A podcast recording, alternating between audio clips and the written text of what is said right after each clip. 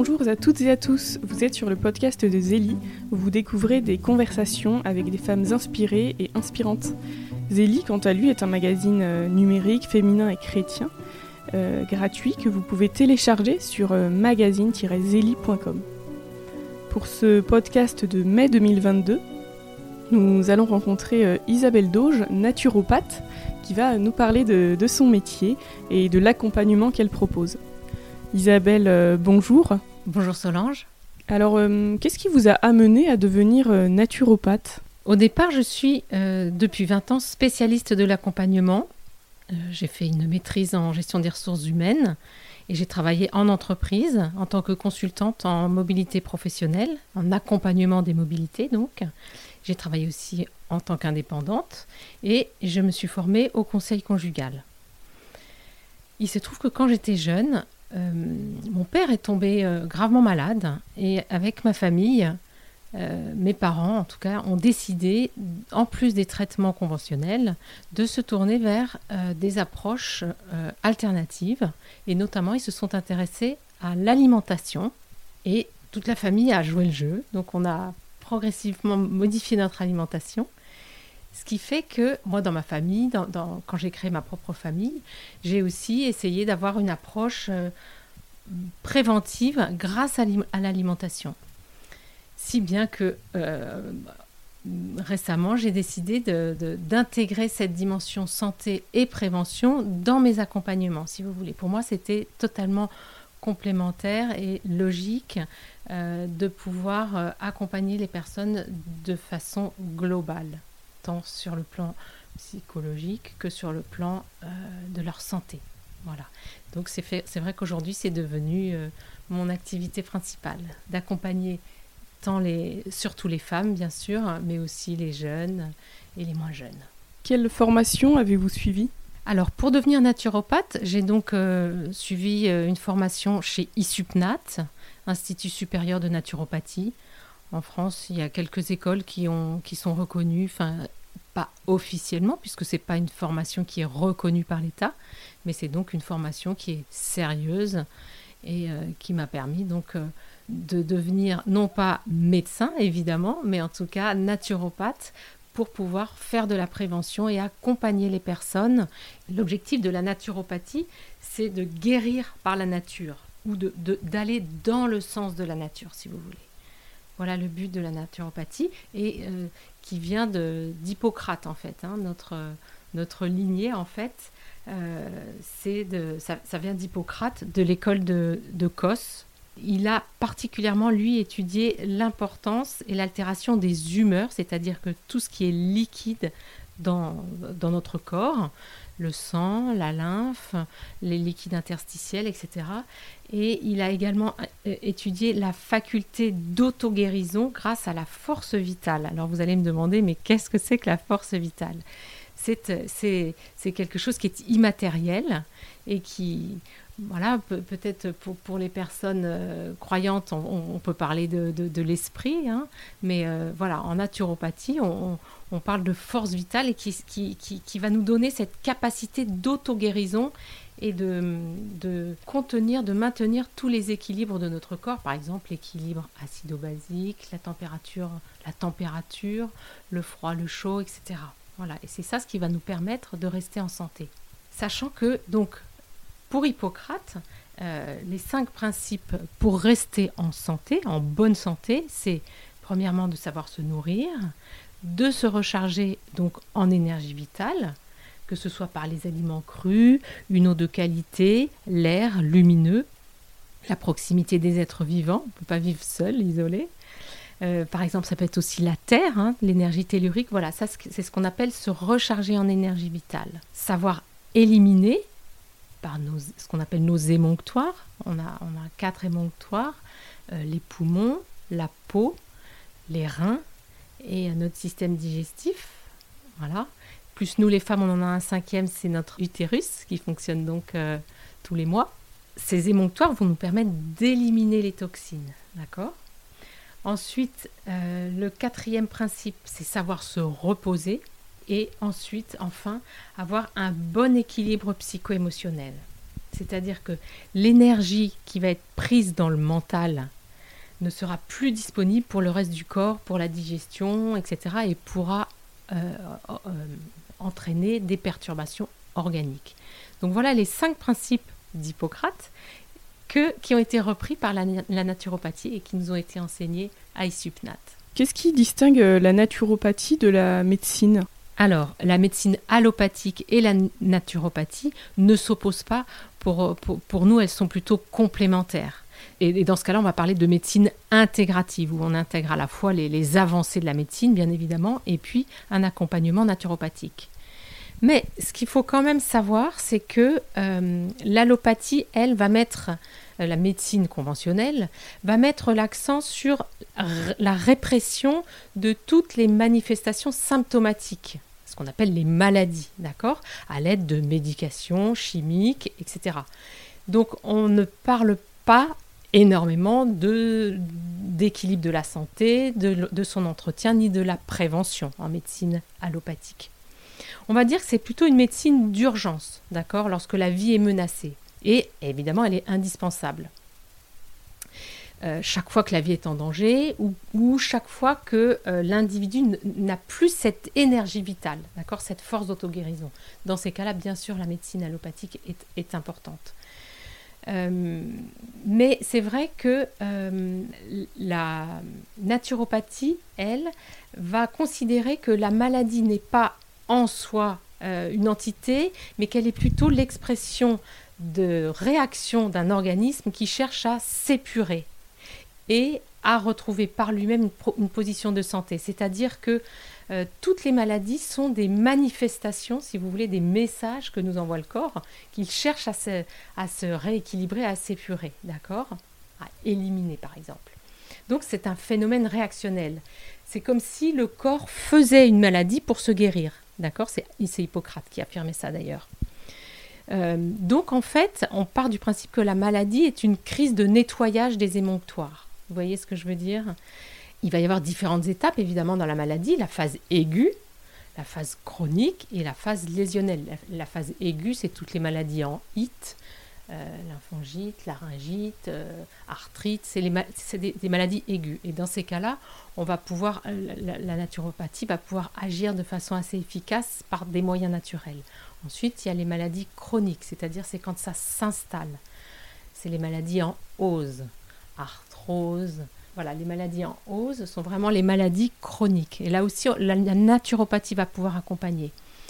En revanche, les maladies lésionnelles, quand un organe est touché, évidemment, on va faire appel à la médecine conventionnelle, mais la naturopathie va pouvoir proposer aussi un accompagnement en complément des traitements euh, classiques de la médecine.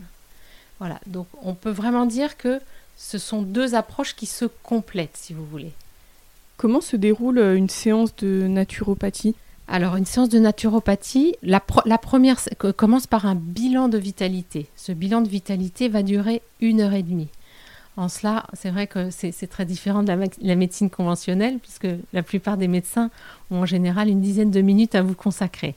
Donc c'est vrai que avec cette heure et demie de bilan de vitalité, on va vraiment considérer la personne euh, dans, dans toute sa globalité.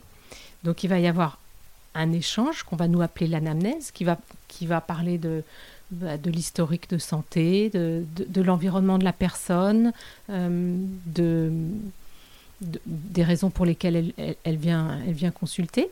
Ensuite, il va y avoir un examen morphologique, c'est-à-dire qu'en naturopathie, on, a des, des, classements en fonction de votre morphologie, les personnes qui vont être plutôt, et ça c'est issu d'Hippocrate, plutôt les lymphatiques, les bilieux, les sanguins, cet examen morphologique, d'accord, le visage, le corps, euh, les muscles, quel type de muscles, est-ce qu'ils sont plutôt longs, euh, ronds, fuselés, etc.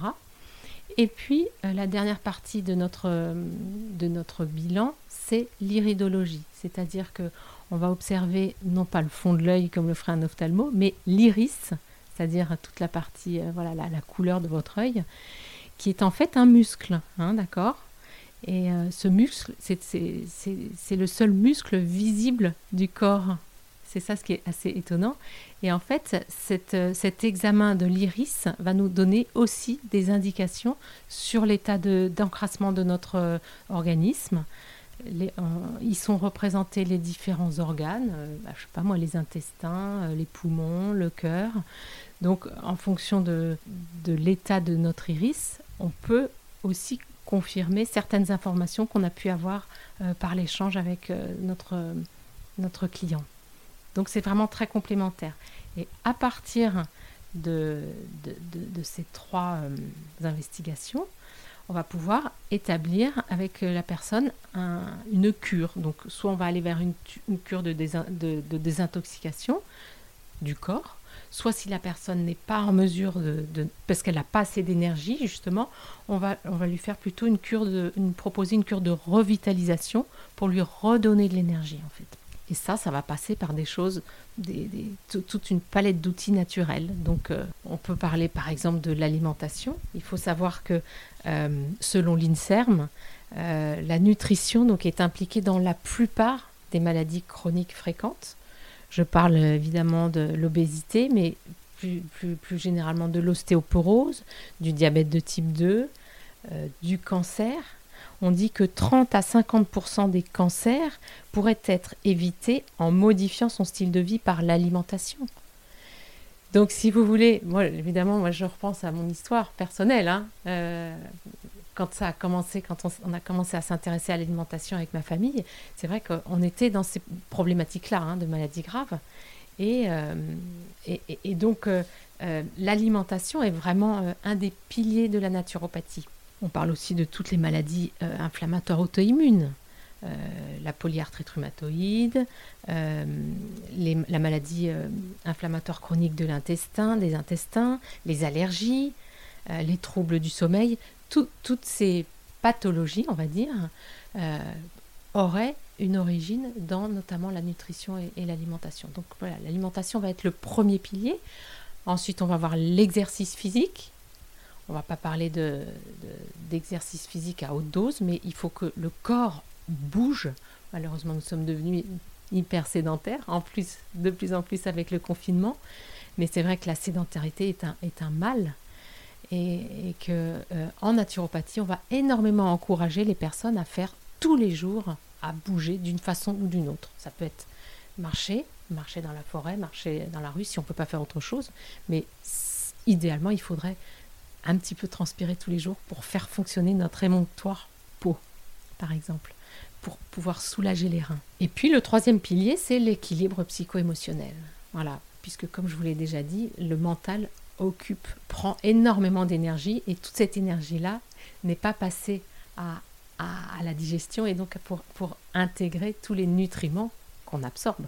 C'est toujours, enfin c'est aussi, c'est beaucoup de bon sens la naturopathie.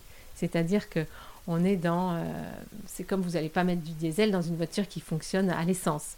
Écoutez, c'est pareil pour nous, de l'alimentation, on va pas donner tous ces aliments qui sont ultra transformés qui contiennent plus grand-chose de, de, cru ou de vitalisant, c'est normal que ça crée progressivement voilà, des, maladies qui s'installent. Et en plus, avec une alimentation qui est quand même assez... Euh, qui, contient beaucoup de perturbateurs endocriniens, euh, les additifs. Euh. Donc voilà les trois piliers de la naturopathie. L'alimentation, l'exercice physique, l'équilibre psycho-émotionnel. Et puis après, il y a en plus, par exemple, on, peut utiliser l'hydrologie, l'eau, l'eau chaude, l'eau froide, les saunas, etc. On va utiliser la réflexologie, réflexologie plantaire. On va utiliser les techniques manuelles type massage. On va utiliser évidemment tout, ce qui est la lumière, hein, la, lumière naturelle, évidemment, hein, qui est une source d'énergie très très importante. Donc il faudrait tous les jours pouvoir être dehors. Et évidemment les plantes. Donc tout ce qui est phytologie, je sais que vous avez déjà parlé des plantes euh, récemment, euh, mais il y a aussi les huiles essentielles, euh, la gémothérapie, qui est les, bourgeons, les macérats de bourgeons, d'arbres.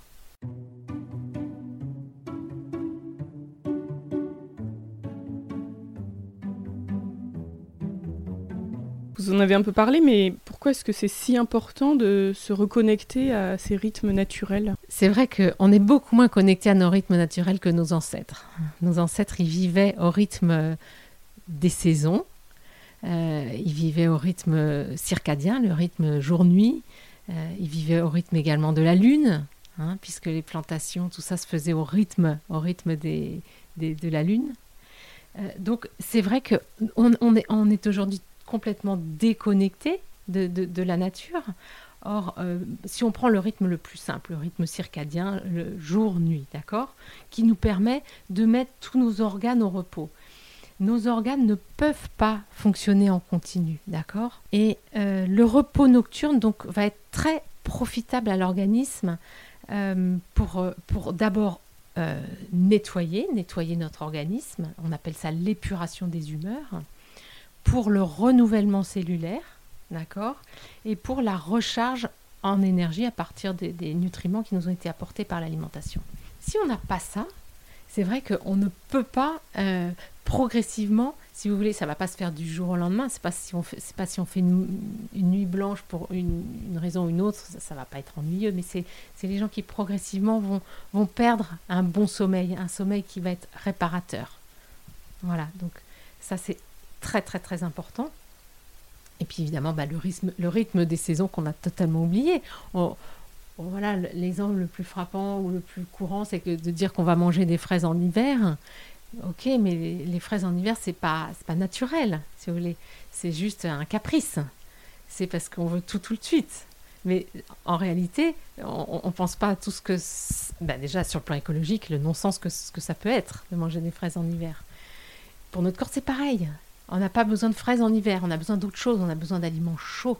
Vous citez euh, Hildegarde de Bingen qui dit euh, Le corps est l'atelier de l'âme l'esprit vient faire ses gammes. Alors, qu'est-ce que ça signifie pour vous, euh, cette phrase? En fait, Hildegarde, bah déjà, euh, peut-être rappeler pour nos, auditeurs, mais bon, même si je pense qu'aujourd'hui Hildegarde est, est, connue de, beaucoup d'entre vous, euh, elle est donc née en Allemagne en 1098, donc, et elle est considérée comme l'une des plus célèbres naturalistes de son temps à l'époque, donc elle est respectée par la qualité de ses visions qu'elle a eues sur 30 ans, et donc son lien direct et puissant avec Dieu.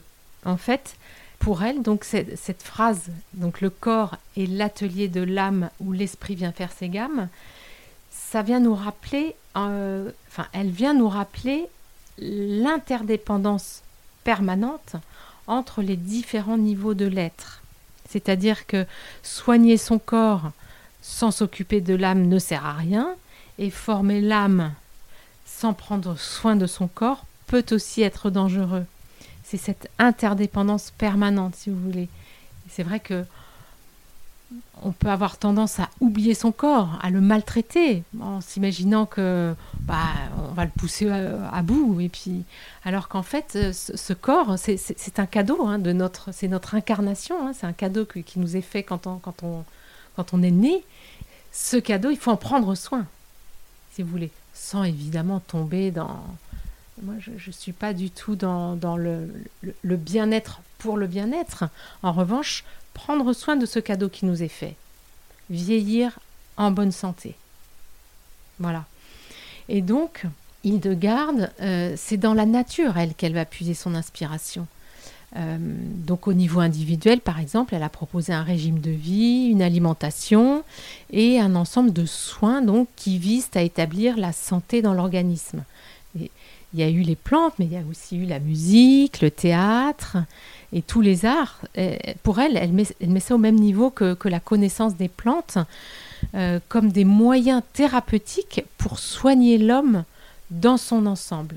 Donc, euh, c'est pas pas un ensemble d'organes à réparer, c'est vraiment la personne considérée comme un tout. C'est en cela qu'elle est très intéressante et très évidemment euh, révolutionnaire. Est-ce que les préceptes de Saint-Hildegarde euh, de Bingen euh, ont euh, une validité scientifique? Parce que c'est vrai que ça, ça c'est quelque chose qu'elle a évoqué au, Moyen Âge, mais depuis on a fait quand même pas mal d'études scientifiques. Alors qu'est-ce qu'il en est Hildegarde, c'est à la fois basé sur le savoir scientifique de l'époque, en effet, donc Hippocrate, mais aussi Albert le Grand, qui était un observateur de la nature, elle s'est basée sur ses propres observations de la nature, qui étaient très fines dans de nombreux domaines. Donc les plantes, mais aussi les animaux. Il faut savoir qu'elle avait un faible pour les chiens. Elle avait un chien.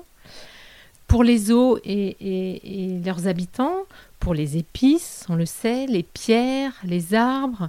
Donc voilà, ça, ce sont ses propres observations. Et puis la troisième base, euh, enfin la troisième source euh, de son travail, c'est évidemment les visions qu'elle a reçues depuis sa petite enfance. Puis ensuite, lorsqu'elle est devenue religieuse, elle a dû obéir en 1141, donc à l'injonction d'une voix puissante venue du ciel qui lui a dit écris ce que tu vois et ce que tu entends. On ne peut pas dire que ce soit euh, une science exacte, mais de toute façon, la médecine non plus n'est pas une science exacte. La science exacte, c'est la, géométrie, les mathématiques, la physique. La médecine, non. On ne peut pas savoir à, tous les coups si un médicament va marcher, s'il va y avoir des effets secondaires ou pas.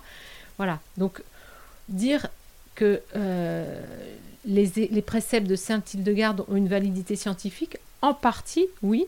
Et puis en partie, donc, ses observations et puis les visions qu'elle a reçues. Ce qu'il faut savoir, c'est que... Euh, la description des plantes médicinales et leur utilisation sont donc inscrites dans, ces deux œuvres. La première, c'est le livre des subtilités des créatures divines. Et euh, le deuxième, c'est Causae et Curae, donc où elle livre les, recettes de ces remèdes hérités de l'Antiquité ou qu'elle a recueillis dans l'usage populaire? Ce qu'il faut bien savoir, c'est que pour l'époque, effectivement, elle était révolutionnaire. Hein, mais que donc toute cette sagesse médiévale, en fait, suggère avant tout de revenir autant que possible à la nature, d'accord? Tenir compte des saisons, varier son alimentation, éviter les, évidemment les aliments nuisibles à l'organisme et euh, surtout euh, se mettre également soi-même à l'écoute de son corps et de ses besoins sans tomber évidemment dans le culte du corps. Alors, une personne euh, de ma connaissance avait essayé de nombreux régimes pour maigrir et euh, en consultant une naturopathe, elle a réussi euh, enfin à perdre du poids. Alors, du coup, je me demandais, pour ce motif de, consultation, qu'est-ce que vous conseillez particulièrement pour aider à, perdre quelques kilos, quelque chose qui a pu donner des résultats chez des personnes que vous accompagnez? En fait, euh, la perte de poids, ça va être, ça, peut être l'objectif numéro un d'une consultation, en effet, en, naturopathie. Mais en fait, euh, lorsqu'une personne vient perdre du poids, si, elle prend du poids, c'est qu'il y a quelque chose à rééquilibrer, évidemment, dans son alimentation, d'accord, avant tout. Donc, la perte de poids va plutôt être une conséquence d'un rééquilibrage alimentaire, si vous voulez, euh, je vous prends l'exemple, effectivement, alors vous, avez cette connaissance qui a perdu des kilos. Moi aussi, j'ai plusieurs patientes, dont une qui, par exemple, a perdu 5 euh, kilos en un mois, ce qui est pas mal, sans euh, qu'il y ait aucune sensation de faim, évidemment, parce qu'il ne faut pas que ce soit non plus trop contraignant. En revanche, elle avait aussi des soucis digestifs. Ce qu'il faut savoir, c'est que dans notre alimentation moderne, le principal problème, ce n'est pas euh, le gras, mais c'est le sucre. C'est le vrai problème. Alors qu'on nous a parlé du gras depuis 50 ans, en réalité, on nous a, on a donc mis sur les aspartames, les édulcorants, etc., qui nous font prendre autant de poids que le sucre, en fait, parce qu'ils vont euh, mettre en route euh, le pancréas, donc ça, va, ça, va, ça va avoir les mêmes effets en réalité. En revanche, le gras en soi n'est pas, mauvais si c'est du bon gras. Le problème, c'est tous les gras saturés, trans, qui acidifient et qui créent de l'inflammation.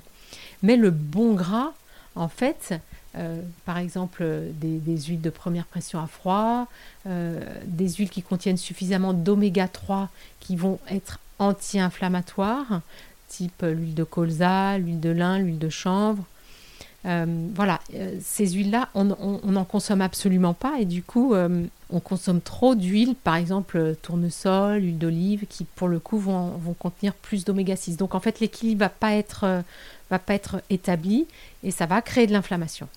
Donc si vous voulez, donc il y a le problème du sucre, le problème du gras ou du mauvais gras. Et puis après, c'est vrai qu'en en naturopathie, on va beaucoup conseiller des légumes, évidemment on ne déconseille pas la viande, il faut un apport de protéines, bien évidemment. Il faut en fait le, problème, c'est tous les sucres cachés qui vont être dans les aliments ultra transformés. Tout ça, ça va progressivement, ça va entretenir voilà, une prise de poids. L'idée, c'est de revenir à une alimentation de qualité, de saison, et faire appel à son bon sens. C'est pareil, j'ai reçu une, une infirmière, une jeune infirmière de 25 ans, et qui au bout d'un mois avait, c'est vrai, suivi mes conseils, avait complètement transformé, enfin, modifié son, son alimentation, mais, et qui m'a dit, mais en fait, c'est tellement cohérent, c'est tellement logique. Comment se fait-il qu'on nous apprend, ne nous apprend pas ça, ni même pendant nos études d'infirmière On ne leur parle pas d'alimentation, pas de nutrition. Et elle, cette infirmière, ça lui a vraiment permis de, de régler, voilà, petits problèmes de surpoids, mais très légers, mais surtout des problèmes digestifs, de ballonnement, euh, et également d'allergie. Donc, euh, tout ça est très très lié en fait. Nous allons maintenant euh, évoquer les manières d'accompagner les étapes de la vie d'une femme avec la naturopathie. Alors, à l'adolescence, la puberté, qu'est-ce que vous conseillez? Alors, c'est vrai que, merci de poser cette question. L'adolescence, c'est tous ces chamboulements, ces bouleversements qui sont avant tout hormonaux, donc hormonaux, pardon, à l'origine de plein d'évolutions, tant sur le plan physique que psychologique. Éventuellement de la prise de poids, les troubles prémenstruels, la transpiration, etc. C'est vraiment une période qui demande une attention toute particulière avec des conseils personnalisés, adaptés pour à la fois satisfaire les besoins du corps qui est en pleine croissance, équilibrer son poids, donc sans, idéalement sans faire de régime, hein, parce que après on prend de mauvaises habitudes, euh, soutenir donc euh, tout ce qui est la normalisation des cycles, qui n'est pas facile au début. Et, euh, par exemple aussi, on, peut, on peut aider à pallier tous les désagréments de la peau, d'accord? L'acné, etc. Évidemment, on va pas prescrire. Moi, je vais pas aller dans le sens de la prescription de la pilule, qui est quand même ce que, ce que font beaucoup de, des médecins qui vont s'occuper des, jeunes filles. Euh, en revanche, nous en naturopathie, évidemment, on a des solutions. On va donc faire un réglage alimentaire, premièrement. On va euh, essayer de supprimer tout ce qui est sandwich, soda, euh, toute, toute, cette alimentation qui n'est pas saine. On va soutenir le foie, le, travail d'épuration du foie par des plantes, donc le chardon-marie, l'artichaut, qui vont permettre de faire face à l'afflux d'œstrogènes. En gémologie, c'est-à-dire euh, les macérats de bourgeon, on va donner du cassis, qui est anti-inflammatoire pour tout ce qui est les douleurs de règles, par exemple. On va pouvoir nettoyer la peau avec euh, un hydrolat de thym ou de titri, par exemple, qui vont, euh, qui vont avoir cette action nettoyante, purifiante. Nous avons récemment euh, évoqué dans Zélie en décembre dernier les plantes à utiliser euh, pendant le cycle féminin. Euh, est-ce que vous avez d'autres conseils pour celles qui ont par exemple des douleurs lors du cycle? Bon, il y a différents types de douleurs, mais par exemple En effet, donc on a le syndrome prémenstruel, la prise de poids, l'endométriose qui est de, de, plus en plus courante. En fait, tous ces mots sont révélateurs de déséquilibre organique masqué très souvent par bah, des, régulateurs monochimiques, hein, la pilule par exemple. Donc on va commencer quand on a, ce type de symptômes euh, qui peuvent être très euh, dérangeants et perturbants en fait pour une jeune femme, une, jeune adolescente, par euh, supprimer tout ce qu'on va appeler les œstrogènes exogènes, c'est-à-dire ceux qui nous proviennent de notre alimentation je ne vais pas faire plaisir à tout le monde, mais c'est vrai que les laitages, par exemple, et la viande rouge euh, sont un apport d'œstrogène important. Or, on est en excès d'œstrogène, d'accord? On va évidemment limiter le sucre et tous, les aliments à, indice glycémique élevé pour éviter les surcharges, l'hyperglycémie, l'excitation et les perturbations hormonales. Euh, donc pour rééquilibrer euh, nos hormones avec les plantes, on va utiliser l'alchimie, le framboisier, la chile millefeuille, qui va, elle, stimuler la progestérone, par exemple. On va donc, je l'ai déjà dit, mais utiliser des plantes drainantes pour le foie. Euh, on peut aussi utiliser, par exemple, du griffonia, qui est un précurseur de la sérotonine pour euh, aider à hum, tout ce qui est les troubles du sommeil et les humeurs. Mais on peut aussi utiliser des, outils aussi simples que la bouillotte, par exemple, euh, faire un massage euh, général ou sur le bas-ventre avec des huiles essentielles du type estragon ou du basilic qui vont être antispasmodiques. On peut prendre des bains chauds.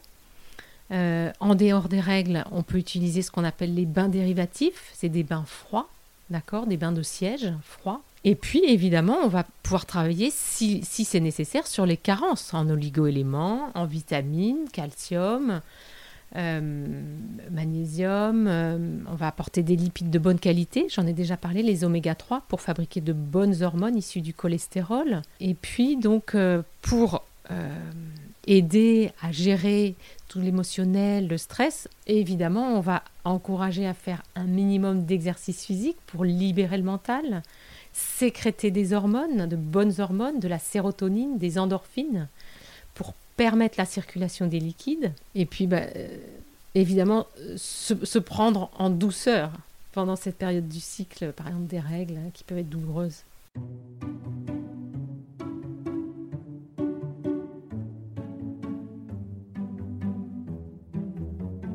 On, parle beaucoup de l'augmentation de l'infertilité, malheureusement. Est-ce que vous auriez un, conseil en naturopathie euh, auquel on penserait peu euh, pour euh, maximiser les chances de concevoir pour les femmes, mais aussi pour les hommes? Vous avez raison de dire pour les femmes, mais aussi pour les hommes. En effet, on sait que c'est très important de responsabiliser et les hommes et les femmes, puisque notamment, on sait qu'il y a eu 50% de, de, spermatozoïdes en moins en une seule génération. Ce qui veut bien dire qu'il s'agit aussi bien de la femme que de l'homme. Un couple sur sept consulte un médecin pour cause de stérilité. Ça représente 80 millions de personnes dans le monde. Donc, c'est vrai qu'en naturopathie, nous, on va partir du principe qu'une grossesse, ça se prépare 9 mois avant la conception, Ensuite, il y a les 9 mois de conception et les 9 mois après l'accouchement. Donc en fait, ça va durer 27 mois, d'accord? Pendant lesquels bah, c'est important de faire attention à ce qu'on va manger, la façon dont on va vivre.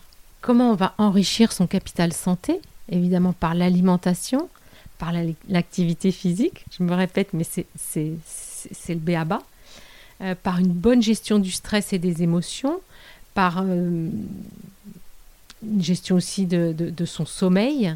On va évidemment éviter tout ce qui est tabac, alcool, euh, stress, surmenage, les perturbateurs endocriniens. Ça paraît logique, mais je, préfère le rappeler. Donc chez l'homme, on va essayer d'améliorer la qualité du sperme et chez la femme, d'éliminer toutes les molécules toxiques. On va faire neuf mois avant euh, le projet de conception, on va faire une cure de désintoxication chez l'homme et chez la femme. Euh, évidemment, pour tous les organismes qui ont été intoxiqués, que ce soit par la pilule, par la cigarette, l'alcool, les traitements médicaux, etc. Donc on va déjà faire une cure de désintoxication. Également, une cure de revitalisation s'il y a de la fatigue, parce que parfois les personnes sont tellement épuisées que ça provient tout simplement de ça en fait. Hein. Elles ne peuvent pas mettre un enfant en, route parce que le, corps est littéralement à bout. Donc on va supprimer les faux aliments, on va combler les carences et on va apporter une alimentation de qualité, évidemment. Concernant euh, l'accouchement, euh, qu'est-ce que vous conseillez aux femmes pour avoir euh, une, si possible, hein, une naissance ni trop rapide ni trop longue? Je ne sais pas si on peut agir là-dessus. Je sais pas, je sais pas effectivement si on peut agir là-dessus. C'est, ce qui est intéressant quand une femme prépare son accouchement, en tout cas, c'est qu'elle soit très en adéquation avec ce qu'elle euh, souhaite vivre. En fait, on considère trop souvent que l'accouchement, euh, l'accouchement est très souvent ultra médicalisé. Est-ce que, en tant que mère ou que future mère, je suis d'accord avec ça? Est-ce que j'ai envie euh, d'être prise en charge comme une, comme une malade en fait hein? Ou est-ce que peut-être je peux éventuellement choisir d'adapter ou d'introduire des choses un peu plus naturelles dans mon accouchement. Alors évidemment, euh, à l'extrême, c'est d'accoucher chez soi, mais tout le monde n'est pas en capacité, en mesure, et non plus euh, sur le plan de la santé, de pouvoir le faire. Mais sans aller jusque-là, il existe des alternatives à des accouchements ultra médicalisés. on peut choisir aussi une sage-femme libérale, par exemple, qui va faire notre suivi de grossesse et qui peut également être là lors de l'accouchement. Donc pour, être accompagné par, par quelqu'un qui vous a suivi, on peut faire le choix de la péridurale ou non. On n'est pas obligé de prendre une péridurale, mais là aussi ça se prépare à l'avance. On peut aussi choisir d'accoucher dans une. On n'est pas obligé d'accoucher dans, la position euh, classique avec les étriers, qui n'est absolument pas naturelle en fait, physiologiquement parlant. On peut choisir de se faire accompagner de multiples façons. Euh, il y a plein de techniques, de méthodes qui ont été développées ces dernières années, euh, type l'aptonomie, mais aussi la sophrologie, le chant prénatal, l'acupuncture. Le bain aussi peut être une très bonne façon. Il, y a des maternités dans lesquelles il y a des, il y a des, on peut prendre un bain euh, avant, juste avant d'accoucher pour détendre le corps, pour aider le travail. Ensuite, on peut effectivement en naturopathie apporter tout un type de, de, de, de, de méthodes, du type les, les des tisanes, hein, de tilleul, de fleurs d'oranger et de mélisse qui vont aider à se détendre. On peut faire un travail sur la respiration, Concernant euh, l'allaitement, euh, comment accompagner euh, notamment la, mise en route qui est parfois compliquée? C'est pas toujours facile l'allaitement, même si on sait que l'allaitement, l'idéal, c'est l'allaitement exclusif maternel pendant les six premiers mois. évidemment, pourquoi? Parce que ça va nous permettre une protection contre les allergies, euh, ça permet d'adapter automatiquement euh, la nourriture aux besoins de l'enfant. Et évidemment, euh, ça va créer des liens affectifs très forts entre la mère et son nourrisson. Donc, pour favoriser la mise en place d'un bon allaitement, déjà une chose, c'est qu'on ne va pas manger deux fois plus, mais on va manger deux fois mieux. Ça, c'est très très important. D'accord? Il faut boire beaucoup pour éviter la déshydratation. Évidemment, la, maman, idéalement, va, se reposer. Pour favoriser la montée de lait, euh, on peut prendre du fenouil en infusion ou dans son alimentation. On va éviter évidemment tous les aliments euh, au goût fort ou épicé qui peuvent altérer le goût du lait. Pas de tabac, d'alcool ou de caféine, on en est toujours, euh, enfin c'est toujours la même chose. On va préférer donc des aliments bio et de saison et éviter les, environnements pollués. Idéalement, il faut, euh, il faut mettre le, mais, mais, ça, en général, on vous le conseille à la maternité de mettre l'enfant tout de suite dans l'heure qui suit la naissance, de le mettre au sein. Mais en général, idéalement, on, préconise même de mettre tout de suite l'enfant sur le ventre et c'est lui-même qui va, euh, en tâtonnant, euh, essayer de chercher le, le, sein de, sa mère et de trouver évidemment la bonne position. Euh, pour ça, bah, tout ce qui est les coussins d'allaitement, mais bon, euh, ça c'est des choses relativement classiques.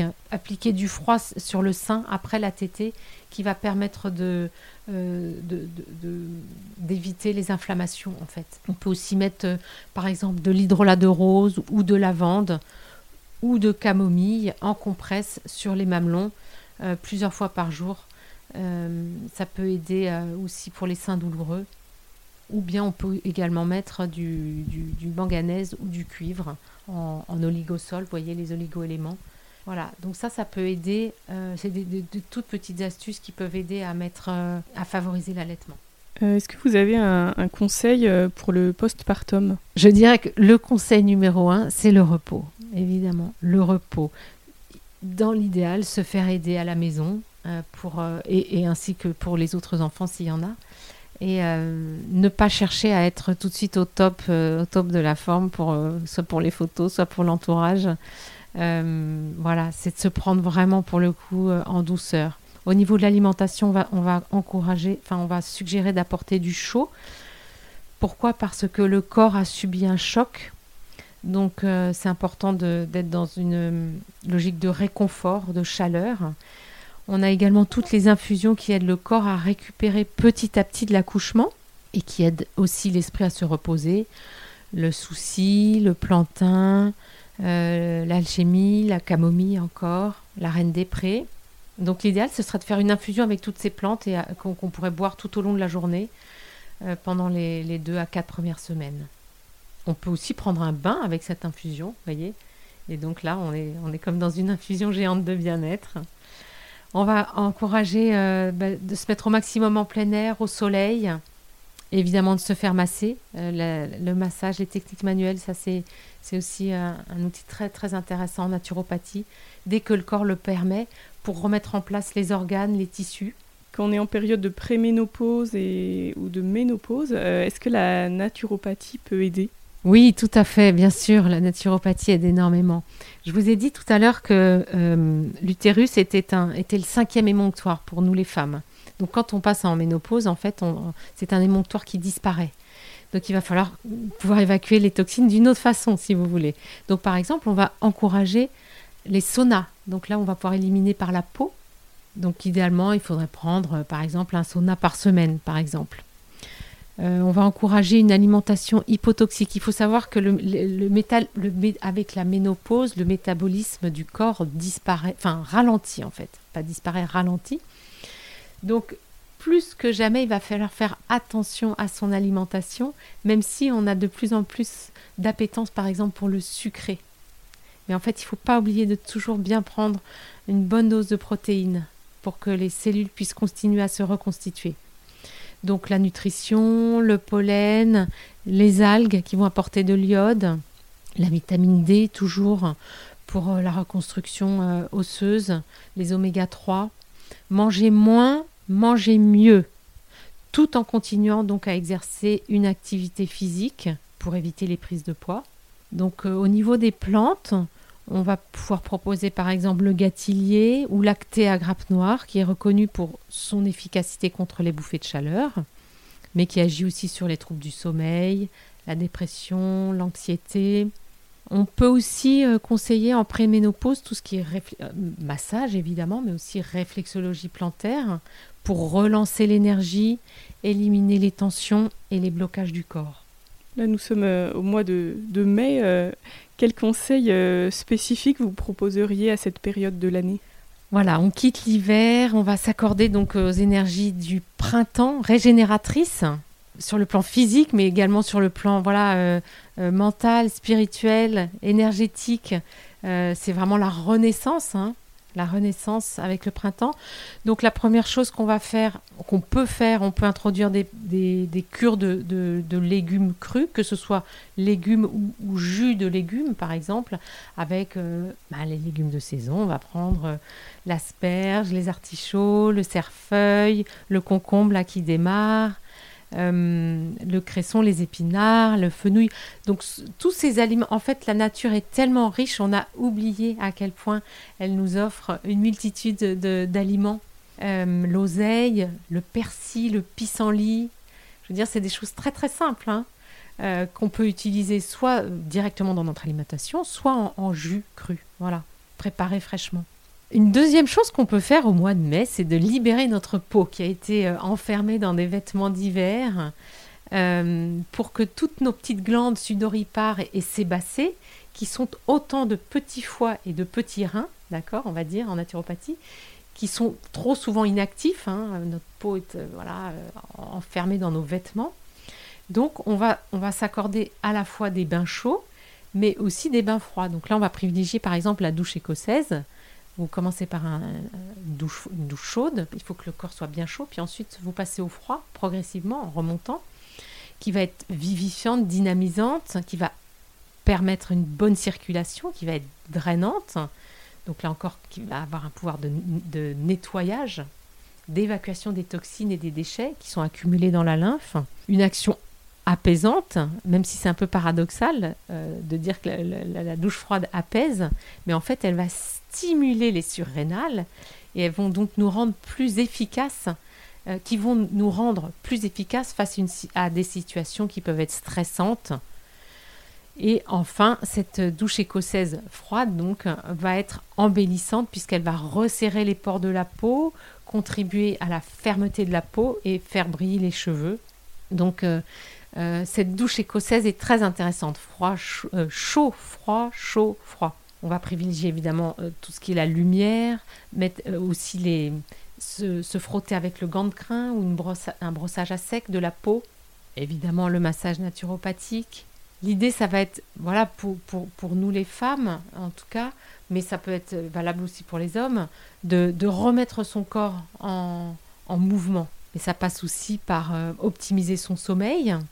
C'est-à-dire, en, fait, je voudrais conclure en disant que au-delà de toutes les techniques, en fait, que la nature nous propose, hein, je, veux dire, c'est vraiment des choses très très simples qui sont faciles à mettre en place.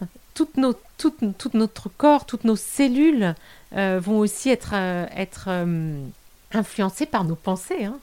Je deviens ce que je pense. Et donc nos pensées vont aussi, la, façon dont nous pensons, nos pensées, si elles sont positives, dans la lumière, si nos gestes sont créatifs, au service, si nos paroles sont des paroles de vérité, je veux dire, tout ça, c'est un ensemble hein, euh, c'est une hygiène de vie globale en fait, d'accord, qui vont nous permettre de, bah, de, nous, de nous remettre en mouvement là, euh, avec ce, mouvement de, on, voit en ce moment toutes les, toutes les, les arbres qui, qui, explosent, les fleurs, les feuilles, c'est une ode à la vie quoi. Hein. Et en fait, notre corps aussi est amené à se, à se renouveler, voilà, à rester en santé.